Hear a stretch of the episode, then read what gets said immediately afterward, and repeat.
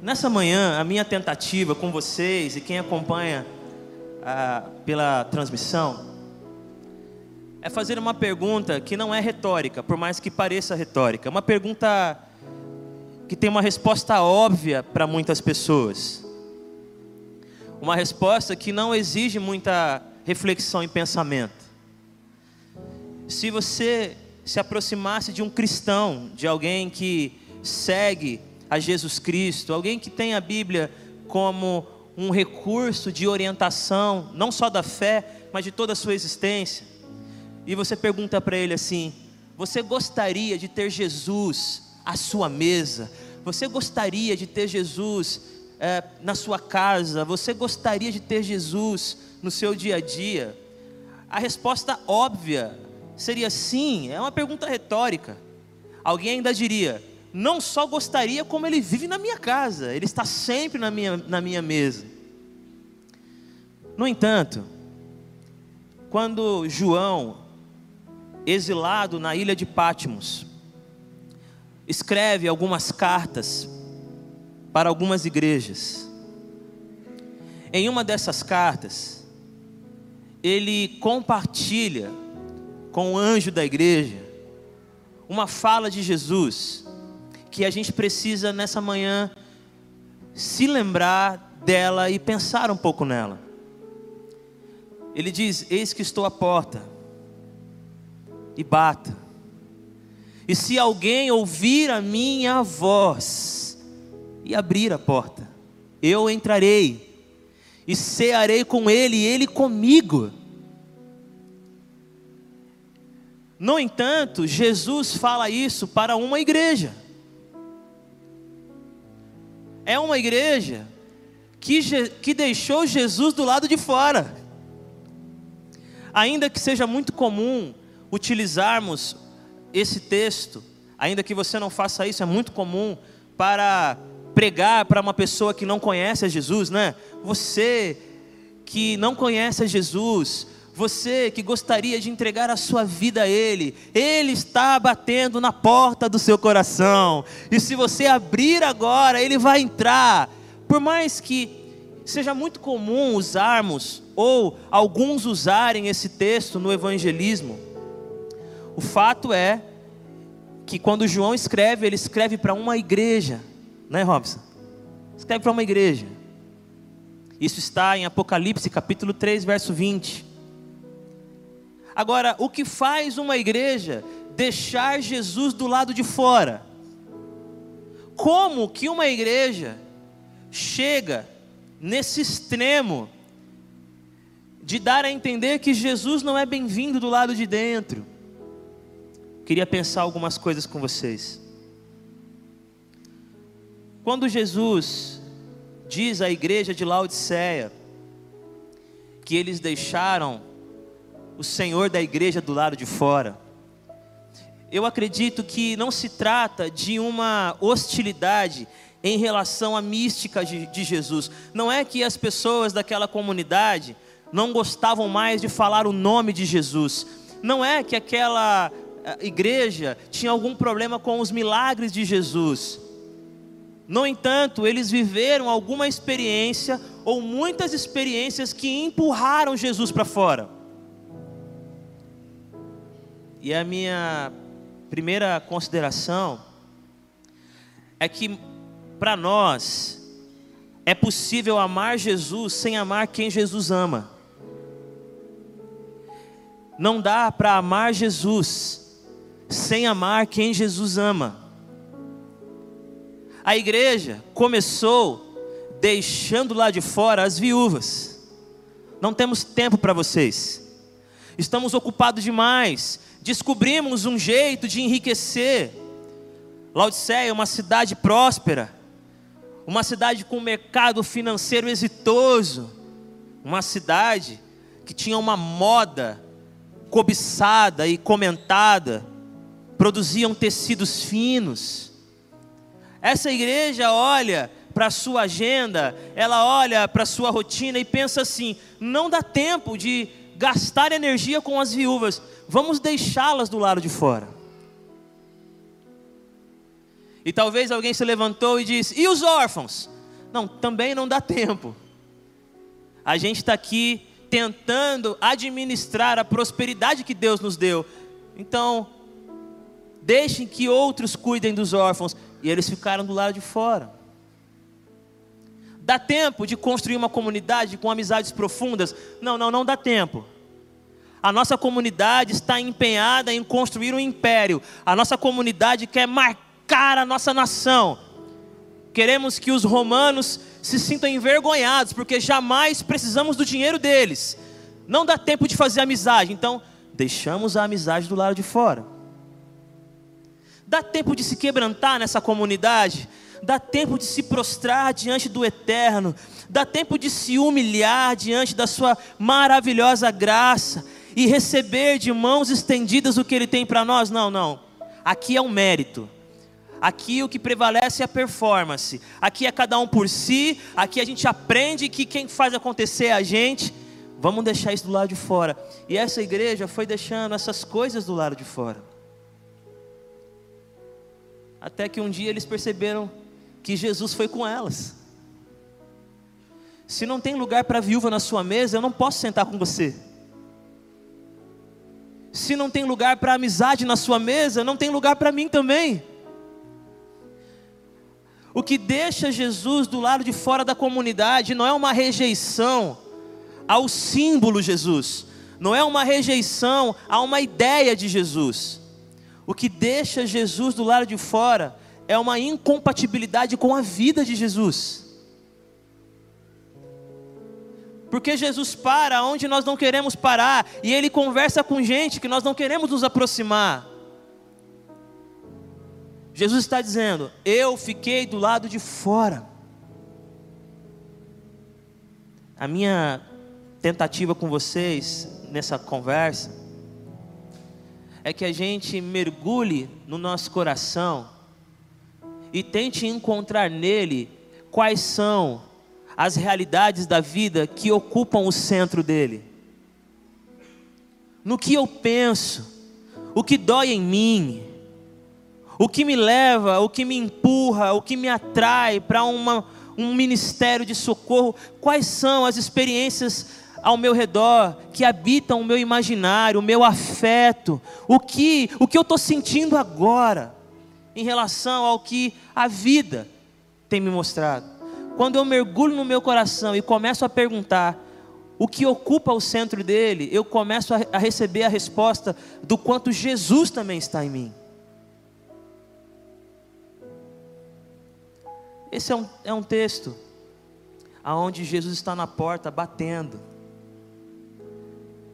Para mim é muito significativo que no Apocalipse, o livro tido como livro escatológico, o livro que algumas pessoas têm medo de abrir, o Deus que é apresentado para nós é um Deus que está na porta batendo.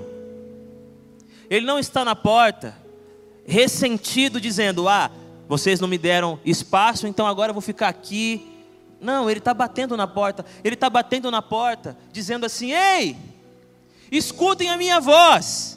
Eu sou o órfão.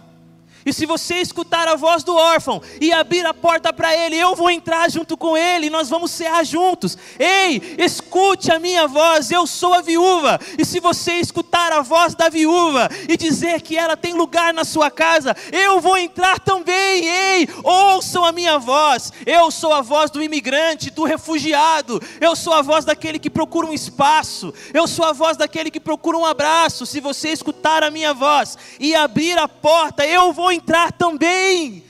Eu sou a voz daquela pessoa que perdeu sua família, que está chorando desesperada, procurando alguém que a console. Se você abrir a porta para ela, eu vou entrar também. A voz de Jesus não é só o som das muitas águas, a voz de Jesus não é apenas o trovão que divide a noite para o dia e o dia para a noite. A voz do Senhor é a voz do oprimido, a voz do Senhor é a voz do sofrido, a voz do Senhor é a voz do confuso, a voz do Senhor é a voz do perdido, a voz do Senhor é a voz do cansado, a voz do Senhor é a voz daquele que sofre, e toda vez que essa voz atravessa a minha porta e eu abro, Jesus vem junto. Alguém fala amém aí, meu. Obrigado. Deixar Jesus do lado de fora não é uma rejeição a Jesus. A imagem Jesus. Porque quem mandaria Jesus embora se você é um cristão? Que igreja diria que ele não é bem-vindo? Não faz sentido para quem é cristão. O que coloca Jesus para fora é um estilo de vida que não acolhe o que ele acolhe. Então ele diz: Eu estou batendo na sua porta, eu sou essa criança, eu estou batendo na sua porta, eu sou esse parente, eu estou batendo na sua porta, eu sou esse faminto. Eu estou batendo na sua porta. Eu sou esse desejo de quebrantamento. Eu sou esse desejo de fome e sede de justiça. Eu sou essa vontade de ser pacificador. Eu estou batendo na sua porta. E se você ouvir a minha voz, porque a minha voz é mensagem, a minha voz é convocação, a minha voz é chamamento para uma vida de entrega, de cuidado, de sacrifício, de afeto, de irmandade, de humanidade. Eu estou à porta, batendo. Não ignore a minha voz, porque se você ouvir a minha voz e abrir a porta, eu entrarei. Eu entrarei. Vocês conseguem conceber um Deus? Um Deus que tem um profundo desejo de atravessar a porta da sua casa, da nossa comunidade. Mas esse Deus, ele está disfarçado, ou pelo menos, ou melhor, manifestado, em coisas que a gente não consegue identificar sem abrir a porta, sem se aproximar. Vendo de longe, parece que não é Ele, mas é. Mas é. Eu me lembro de um conto de uma pessoa muito avarenta, de uma pessoa que não gostava de receber visitas, uma pessoa que tratava os seus clientes com desdém, até que ele recebeu a visita de um anjo. Sempre tem um anjo na história, né?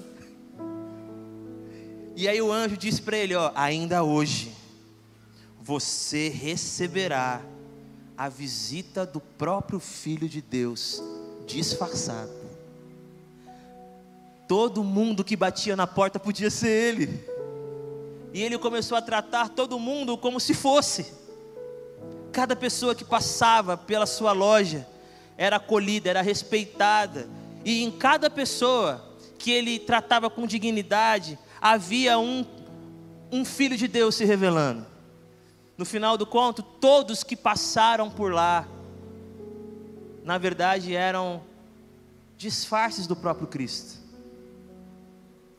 Quando a gente desenvolve uma, um, um tipo de vida, aonde a gente escuta a voz daqueles que estão clamando por socorro, daqueles que estão pedindo atenção, a gente abre a porta e Cristo entra com eles.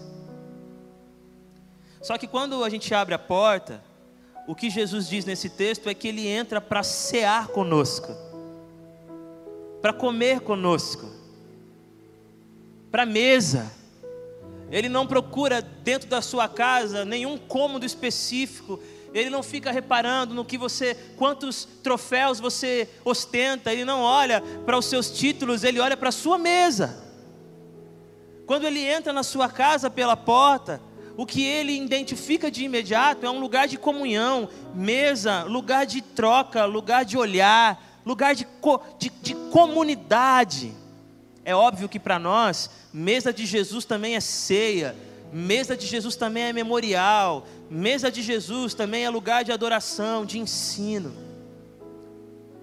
Mas o que eu queria que você pensasse comigo é que uma das consequências imediatas de deixar Jesus do lado de fora é que nós nos perdemos da mesa. Nos perdemos dela. De forma prática, às vezes. Na sua casa, na minha casa, a mesa acaba sendo profanada. ela é uma arquibancada do jogo e nada mais. Ela é um assento para o show que você assiste enquanto se alimenta. Ela, ela é subutilizada. Essa mesa, ela é apenas um acessório para eu fazer outra coisa. Mas quando nós abrimos a porta e Jesus vem junto, a mesa é um lugar de profunda intimidade com a vida. É pulsação. É quando eu abro a porta para o meu filho. É ele que está batendo. Pai, pai, para o que você está fazendo, pai, me escuta. E aí vem Jesus, eis que estou à porta. Se você ouvir seu filho e abrir a porta para ele, nós vamos os três sentar à mesa: seu filho, Jesus, que sou eu e você. Ei, amor, é a sua esposa batendo na porta, é o seu marido batendo na porta. Vamos conversar. E Jesus fala: Meu, se você abrir a porta para ela, se prepara, que a conversa vai ser boa. Abrir a porta é um movimento para a vida, é um movimento para a existência, não é apenas um, o abrir de um, de um objeto de madeira, de metal. Abrir a porta é um jeito de se sentir e de se colocar na existência. O que Jesus está querendo restaurar nessa igreja é uma comunhão profunda de quem abriu a porta. Uma igreja com a porta fechada é uma igreja que não dialoga, é uma igreja que não enxerga, é uma igreja que não sente, é uma igreja alienada, é uma igreja distante. Não, não, fecha a porta, essa guerra é em outro lugar. Não, não, não, fecha a porta, essa briga não tem a ver com a gente.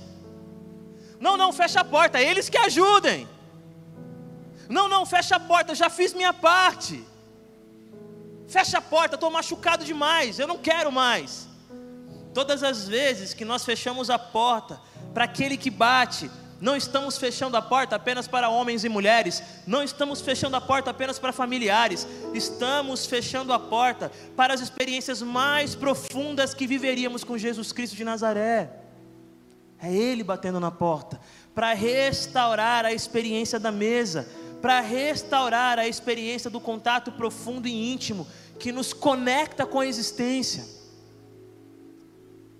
Mas aí eu termino porque Jesus diz assim: Eu entrarei, cearei com você, e você comigo. Eu, eu gosto disso, demais. Parece uma coisa óbvia, né? É óbvio. Eu vou cear com você e você comigo. Termino, talvez aqui divagando, que na nossa experiência de fé e de jornada, Existem muitos momentos em que Jesus está ceando com a gente, mas nós não estamos com Ele. Ele,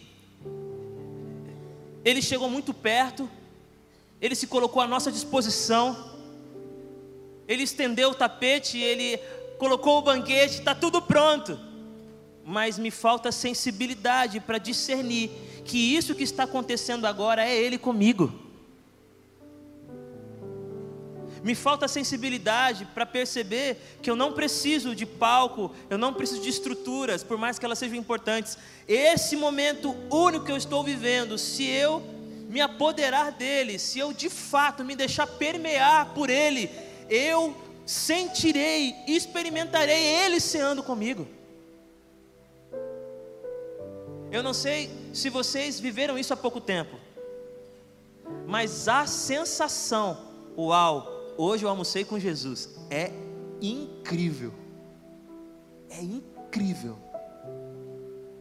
Uau, Deus estava aqui, eu não sabia. Essa tomada de consciência que o lugar ficou sagrado. Que a gente tem medo que a pouco vai descer um anjo cantando. Sempre tem um anjo. Isso é lindo.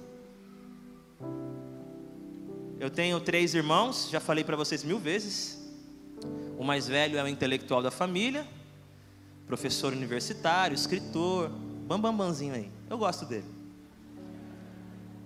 O Igor é o, o teólogo, o, o estudioso de tudo que você colocar na frente dele, pastor de jovens de uma igreja na Zona Leste. E tem o Thales, que é o evangelista. O Thales, ele tá toda hora em todo lugar anunciando Jesus de alguma forma que me encanta. E eu uma vez contei essa história já aqui. Nós estávamos almoçando juntos, ele trabalhava comigo na época. E terminamos de almoçar num restaurante lá de Suzano. Quem conhece Suzano? Levanta a mão, faz uma carinha desesperada. Brincadeira, eu amo Suzano. Estávamos lá, almoçando, acabou o almoço. Falei, tchau, Thales, vamos embora. Aí nós começamos a sair. Ele iria para um lugar e eu para outro. Foi quando eu percebi um senhor perguntando para a mulher do caixa se sobrasse alguma comida, eles poderiam dar para ele. E eu fiquei curioso ali com qual seria a reação da, da moça. Se teria mesmo alguma coisa para oferecer para ele, talvez um, uma comida mesmo. No final das contas, ela pediu para ele esperar. E eu, como sou crente, né, gente, sou de Jesus. Cheguei lá, fiz amizade com ele, lá bati um papo, contei umas piadinhas sobre o Corinthians. E aí cheguei lá no garçom e falei: "Garçom, ó, pode servir meu amigo aí, viu? O que ele quiser comer, pode. Deixa que eu pago. Restaurante baratinho, tranquilo. Deixa que eu pago. Se fosse em alguns lugares eu falaria isso não. No máximo um Habibs, né? Só para eu saber, quem é que gosta do Habibs? Pra... Temo, tenho amigos aqui, obrigado, gente. Me sinto mais identificado. Inclusive, depois do cu das 11, quem quiser, Habibão, vamos lá? Fazer uma galera e babe no Habibs, vamos? Fazer um vídeo? É de Deus, irmão. Aí eu paguei a comida do rapaz e fui embora todo pomposo, crentão, certo? Ó, sou de Jesus. Aí o Thales falou assim: olha para ele. Eu falei, o quê? O moço todo perdido no restaurante, não sabia onde sentar, olhando desconfiado. E o Thales disse: Posso ficar com ele? Eu falei: Pode. Thales sentou com ele e eu fui embora. Minutos depois, nem horas, minutos depois, chega um vídeo do rapaz agradecendo a comida. O Thales sabia o nome dele, descobriu onde ele morava, descolou uma casa de recuperação para o rapaz. Mas quando ele chegou no escritório, ele me disse: Eu senti como se eu tivesse almoçado com Deus. Eu paguei o almoço, mas quem ouviu a voz de Jesus foi ele. A voz de Jesus não é pagar a conta, é sentar na mesa. A voz de Jesus é saber que Ele está ceando comigo naquele momento e que eu estou ceando com Ele. Que essa palavra simples alcance o nosso coração e que a gente saia daqui pedindo para Jesus: não para de bater na porta, continue me procurando. Eu vou aprender a te enxergar eu vou aprender a identificar a sua voz. E quando eu abrir a porta, entra, vem para a mesa comigo, porque eu quero mais uma vez abrir os olhos e dizer: Uau, eu jantei com Deus, eu almocei com Deus, ainda que seja no Habibs. Que Deus abençoe vocês, amém.